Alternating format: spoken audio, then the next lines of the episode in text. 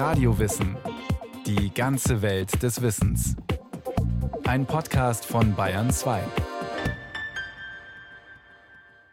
Radio Wissen. Heute geht es um einen der einflussreichsten deutschen Gestalter des 20. Jahrhunderts, Ottel Eicher. Er hat Schriften, Plakate, Firmenlogos kreiert, Nähmaschinen, Türgriffe und Leuchten. Berühmt wurde er aber vor allem mit dem visuellen Konzept für die Olympischen Spiele 1972. Ein außergewöhnlicher Designer mit einem besonderen Lebensweg. Ulm 1940. Ein junger Mann lässt sich einen schweren eisernen Heizkörper auf die linke Hand fallen, wohl überlegt und bei klarem Verstand. Er will damit verhindern, zum Krieg eingezogen zu werden. Drei Finger werden gequetscht, bleiben Zeit seines Lebens steif. Ein Drückeberger? Nein, ein Überzeugungstäter. Für das Naziregime zu kämpfen kommt für ihn nicht in Frage. Und für diesen Unrechtsstaat vielleicht auch noch zu sterben? Sowieso nicht. Lieber lediert als tot, sagt er sich. Der Name des 18-Jährigen Otto Eicher, Sohn einer katholischen Handwerkerfamilie aus Ulm-Söflingen. Sein Widerstand gegen das Regime ist grenzenlos und beginnt früh. Bereits als Schüler weigert er sich, der Hitlerjugend beizutreten, kann deswegen kein Abitur machen. Es hat ihn eigentlich alles gestört. Das Auftreten der Uniformierten, die Kontrolle des Denkens, dann auch die Mobilisierung der Bevölkerung durch Propaganda, durch absurde Propaganda, das hat er schon als Schüler durchschaut. Und das war für ihn unakzeptabel.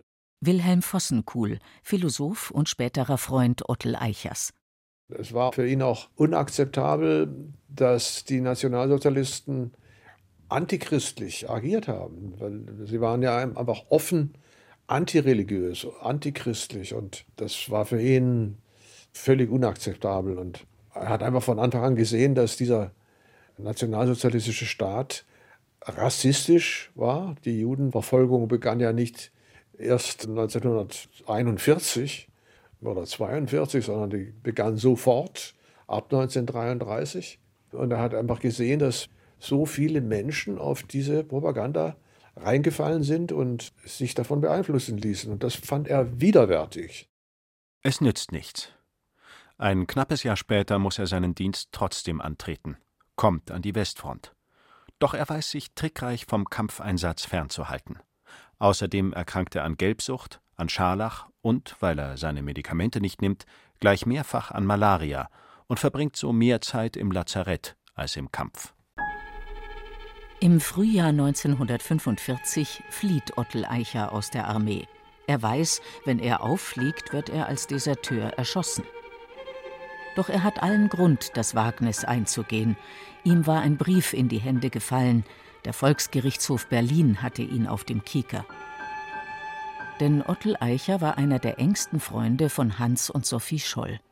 Die Geschwister waren nach ihrer Flugblattaktion in der Münchner Universität im Februar 1943 hingerichtet worden.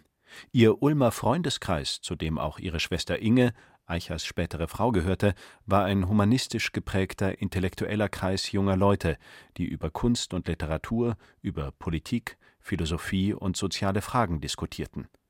Eicher hatte in diesem Kreis eine zentrale Rolle gespielt.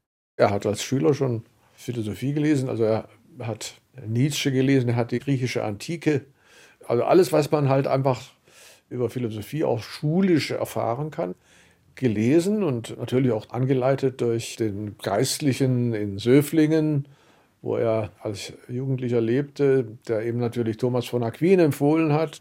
An der Widerstandsgruppe Weiße Rose war Eicher nicht beteiligt, hatte die Freunde offenbar sogar gewarnt.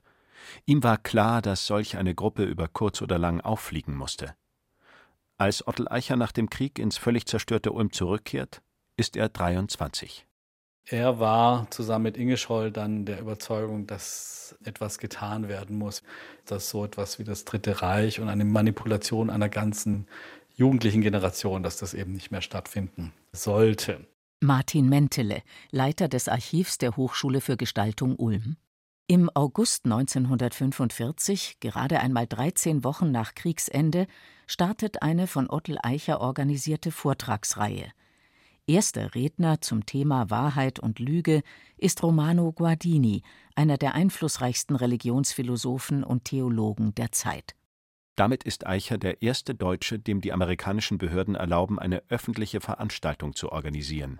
Sein Kontakt zu den Scholls ist dabei hilfreich. Die Familie ist über jeden Zweifel erhaben. Robert Scholl, der Vater von Hans und Sophie, war von den Amerikanern zum Oberbürgermeister von Ulm ernannt worden. Und das entwickelt sich sehr gut mit großem Zuspruch, sodass die Alliierten sagen, ob er nicht die Leitung der Volkshochschule, die nun gegründet werden soll, übernehmen möchte. Eicher lehnt ab. Er will Bildhauer werden, schreibt sich an der Kunstakademie in München ein. Die Leitung der Volkshochschule übernimmt stattdessen Inge Scholl, wenngleich Eicher geistiger Impulsgeber bleibt. Aus München kommt er ohnehin schnell zurück. Ästhetik um der Ästhetik willen lehnt er ab. Er will nicht fürs Museum, sondern für die Straße arbeiten. So gründet er in Ulm sein eigenes Grafikbüro. Allein für die Ulmer Volkshochschule entwirft er in den kommenden Jahren mehr als 300 Plakate. Von Anfang an entwickelt er dazu ein eigenes Plakatsystem. Er entwirft eine schmale, hochrechteckige Stele, die etwa 2,70 Meter hoch ist und die sind ganz klar strukturiert. Oben ist das Signet der Volkshochschule, das VH von Eicher entworfen. Und dann gibt es ein Monatsplakat, was das Thema des Monats äh, bewirbt. Darunter ein typografisches Plakat, was die einzelnen Termine ankündigt. Und dann noch kleinere Plakate, die Einzelvorträge ankündigen. Das Denken und Arbeiten in komplexen Systemen bleibt zeitlebens sein Markenzeichen und sein herausragendes Zeichentalent. Mit einer einzigen Linie und ganz ohne Schraffuren zeichnet er dreidimensionale Figuren voller Schwung und Eleganz. Er war ein unglaublich begabter Zeichner. Er hatte die Fähigkeit, mit dem Zeichenstift, ohne dass er aufs Papier guckte, das, was er gesehen hat, einfach zu Papier zu bringen. Das ist ein bisschen ähnlich wie das absolute Gehör. Also wenn man da eine Analogie herstellen würde, würde man sagen, das ist eine Art von absolutem Gefühl, das man einfach in den Griffel übertragen kann. Aber er hat eben nicht nur die handwerkliche Begabung praktiziert, sondern eben nachgedacht, was mache ich da eigentlich? Wie soll das denn aussehen? Was wäre die beste Kommunikation? Also es ging ihm immer bei den Dingen, die er gestaltet hat, um die Kommunikation von bestimmten Gehalten. Die Liste der Schriftsteller, Theologen, Politiker und Wissenschaftler, die Ottel Eicher und Inge Eicher-Scholl in den folgenden Jahren für Vorträge und Diskussionen nach Ulm holen, ist eindrucksvoll.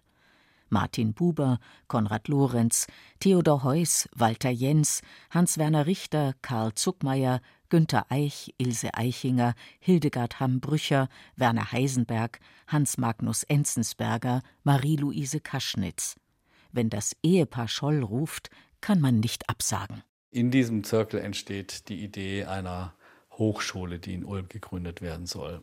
Und es soll eine Geschwister-Scholl-Hochschule werden in Erinnerung an Hans und Sophie Scholl.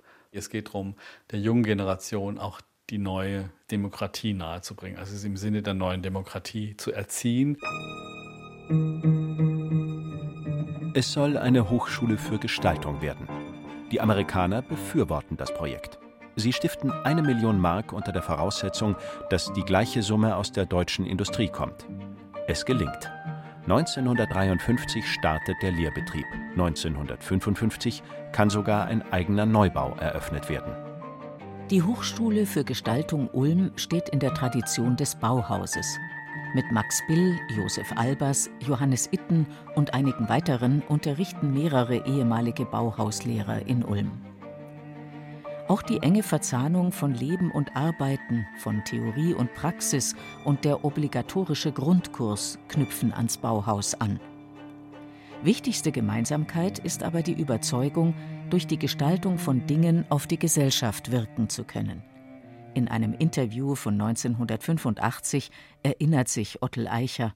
Wir waren der Auffassung, dass eine vernünftige visuelle Kultur, der richtige Umgang mit der Umwelt auch eine politische Auswirkung haben würde. Es gibt aber auch Unterschiede zum Bauhaus. Die Ausbildung in Ulm basiert auf Technik und Wissenschaft.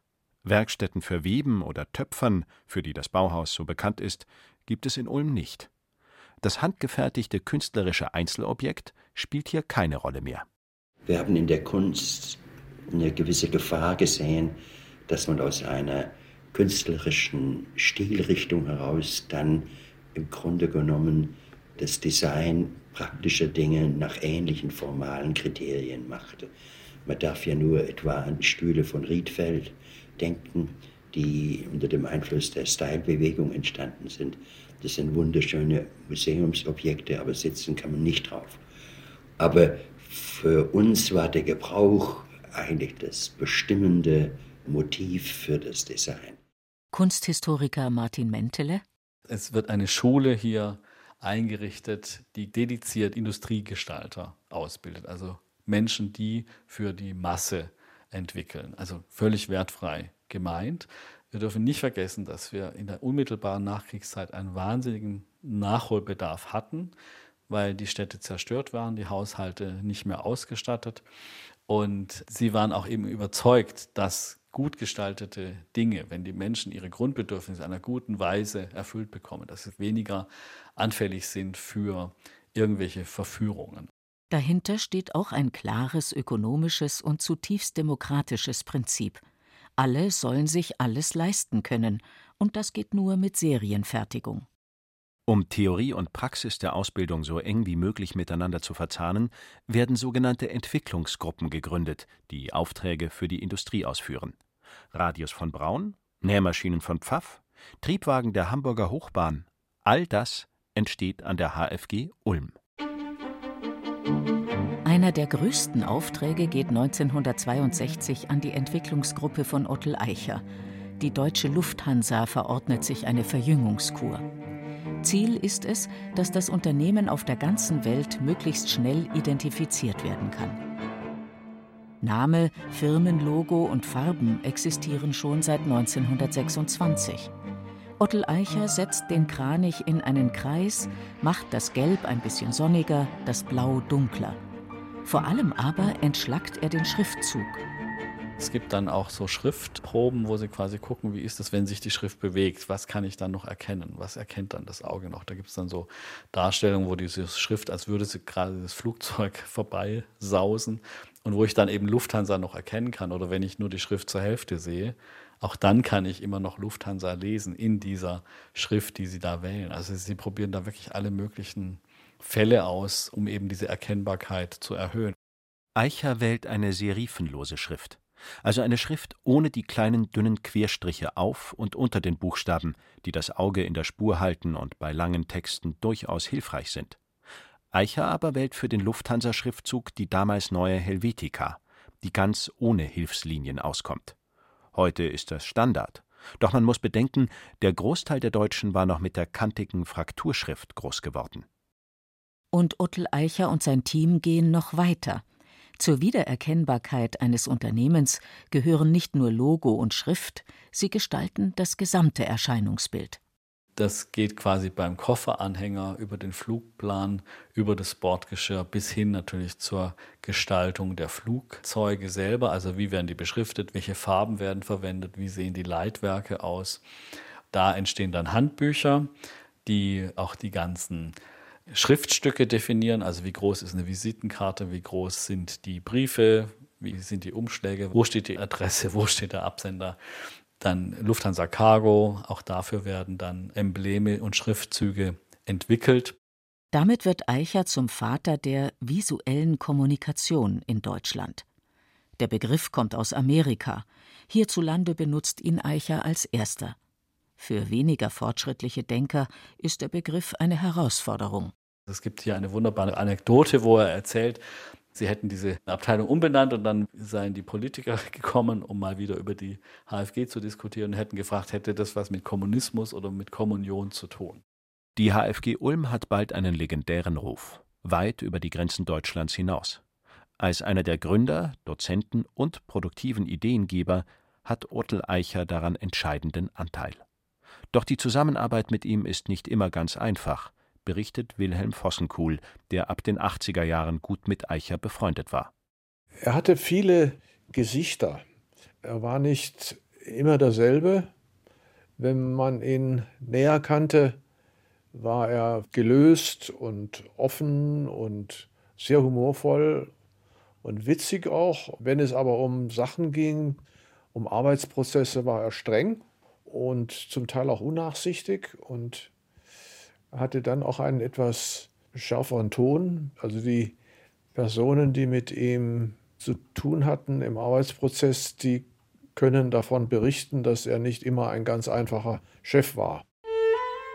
Intern läuft es an der HFG gar nicht gut.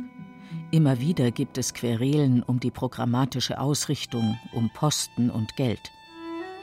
Ende 1968 schließt die fortschrittlichste und demokratischste Hochschule in ganz Deutschland ihre Türen für immer. Ottel Eicher ist da bereits in München.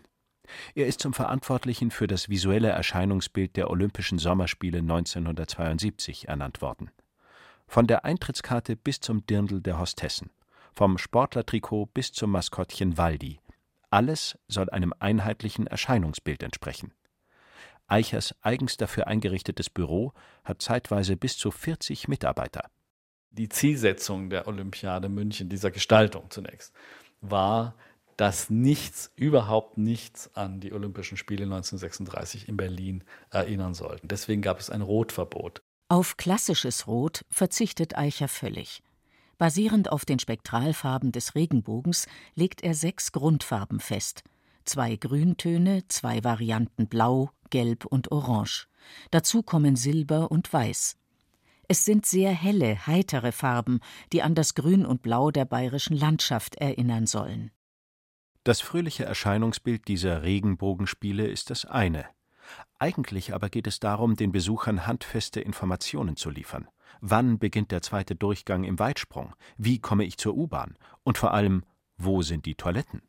Um diese Informationen auch ausländischen Besuchern zugänglich zu machen, entwirft Eicher ein System aus Piktogrammen. Eine eigene Bildsprache, für jedermann verständlich und für das Auge sehr schnell erfassbar. Mensch mit dreieckigem Unterleib, Damentoilette, Mensch, der einem Pfeil hinterherrennt, Notausgang, schräger Mensch über einem Kreis, Fußballer. Es war ihnen eben klar, dass viele Menschen nach München kommen würden, die nicht Deutsch sprechen, die aber auch nicht unbedingt Englisch sprechen. Also man kann es dann auch nicht mit einfach Beschriftungen lösen, sondern es geht darum, eben visuelle Zeichen zu entwickeln, die eben eine schnellere Orientierung ermöglichen. Nach den Olympischen Spielen lässt sich Eicher in einer alten Getreidemühle in Rotis nieder, einem winzigen Ort im Allgäu. Er ist 50 Jahre alt und international so bekannt, dass er nicht mehr bei Firmen vorsprechen muss. Jetzt kommen die Unternehmer zu ihm. Von Rotis aus arbeitet er weiter wie ein Berserker. Er entwickelt das kleine dicke Sparkassen-S mit dem Punkt darüber, der aussieht wie ein Sparergroschen. Das Logo der Raiffeisenbank mit den gekreuzten Pferdeköpfen. Das Leitsystem des neuen Münchner Flughafens und der Metro Bilbao. Erscheinungsbilder für das ZDF, die Bayerische Rück, aber auch ERCO-Leuchten und FSB-Türklinken. Er gestaltet das Werkverzeichnis des Architekten und guten Freundes Norman Foster. Er erarbeitet eine eigene Schrift, die Rotis, benannt nach seinem Allgäuer Wohnort. Mit seinen Arbeiten hat Ottel Eicher das Erscheinungsbild der Bundesrepublik ab den 50er Jahren entscheidend geprägt. Viele der Logos und Schriftzüge wirken noch heute taufrisch und wurden kaum verändert. Das Besondere an Ottel Eicher ist das Ausmaß seiner Schreibtätigkeit.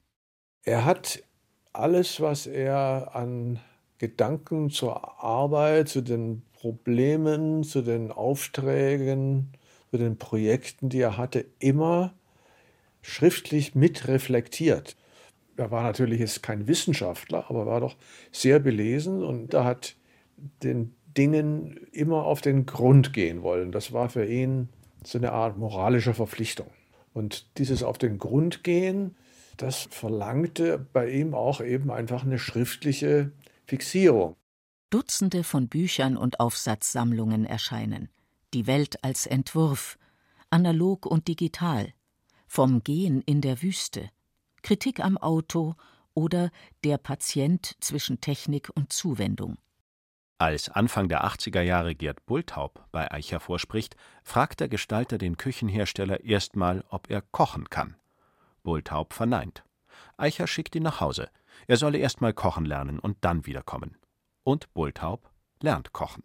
Er sagte immer, dass die Gestaltungsaufgaben eigentlich erst erkannt werden, wenn man genau verstanden hat, worum es eigentlich geht. Wenn man eine Küche gestaltet, was macht man da eigentlich in der Küche? Ja, gut, man kocht, ja, aber wie?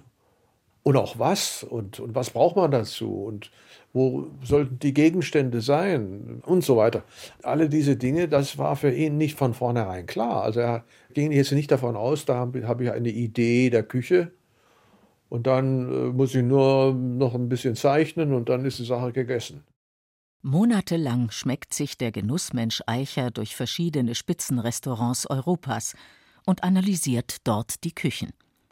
Heraus kommt das Buch Die Küche zum Kochen, in dem die Küche nicht als Arbeitszeile an der Wand, sondern als Raum begriffen wird, in dem sich das Leben abspielt. Bis heute steht Bulthaub für einen zentralen Küchenblock. Der Schriftzug in der von Eicher designten Rotis-Schrift ist einer der prägnantesten der Designgeschichte. Bei all dem bleibt Eicher immer politisch, engagiert sich in der Friedensbewegung. Einen Auftrag der Bundeswehrhochschule lehnt er ab. Er hat gegen die Stationierung von Raketen demonstriert, er hat gegen die Atomkraft demonstriert, zusammen mit seiner Frau. Er hat also sehr aktiv an der bürgerlichen Protestbewegung in den 80er Jahren teilgenommen. Also er war auch schon, bevor es die Grünen gab, eigentlich ein Grüner, weil er unabhängig sein wollte in Rotis, hat seinen eigenen Strom erzeugt durch eine Turbine. Er wollte unabhängig sein. Eigenes Wasser, eigenen Strom und so fort. Im Alter von 69 Jahren modellierte Eicher die Büsten seiner hingerichteten Jugendfreunde Hans und Sophie Scholl. Die Bronzeabgüsse stehen heute im Ulmer Stadthaus. Die Arbeiten sind ihm wichtig. Er bestellt eigens einen Fotografen, der ihn mit den Büsten fotografiert. Sie bleiben sein letztes Werk. Am selben Tag hat Ottel Eicher einen tödlichen Unfall. Er war mit einem Aufsitzrasenmäher auf die Straße gefahren, um dort zu wenden. Ein Motorradfahrer prallt auf ihn. Eicher hätte den Rasenmäher auch auf der Wiese wenden können aber dann wären die Streifen im Gras nicht bis zum Rand parallel gewesen.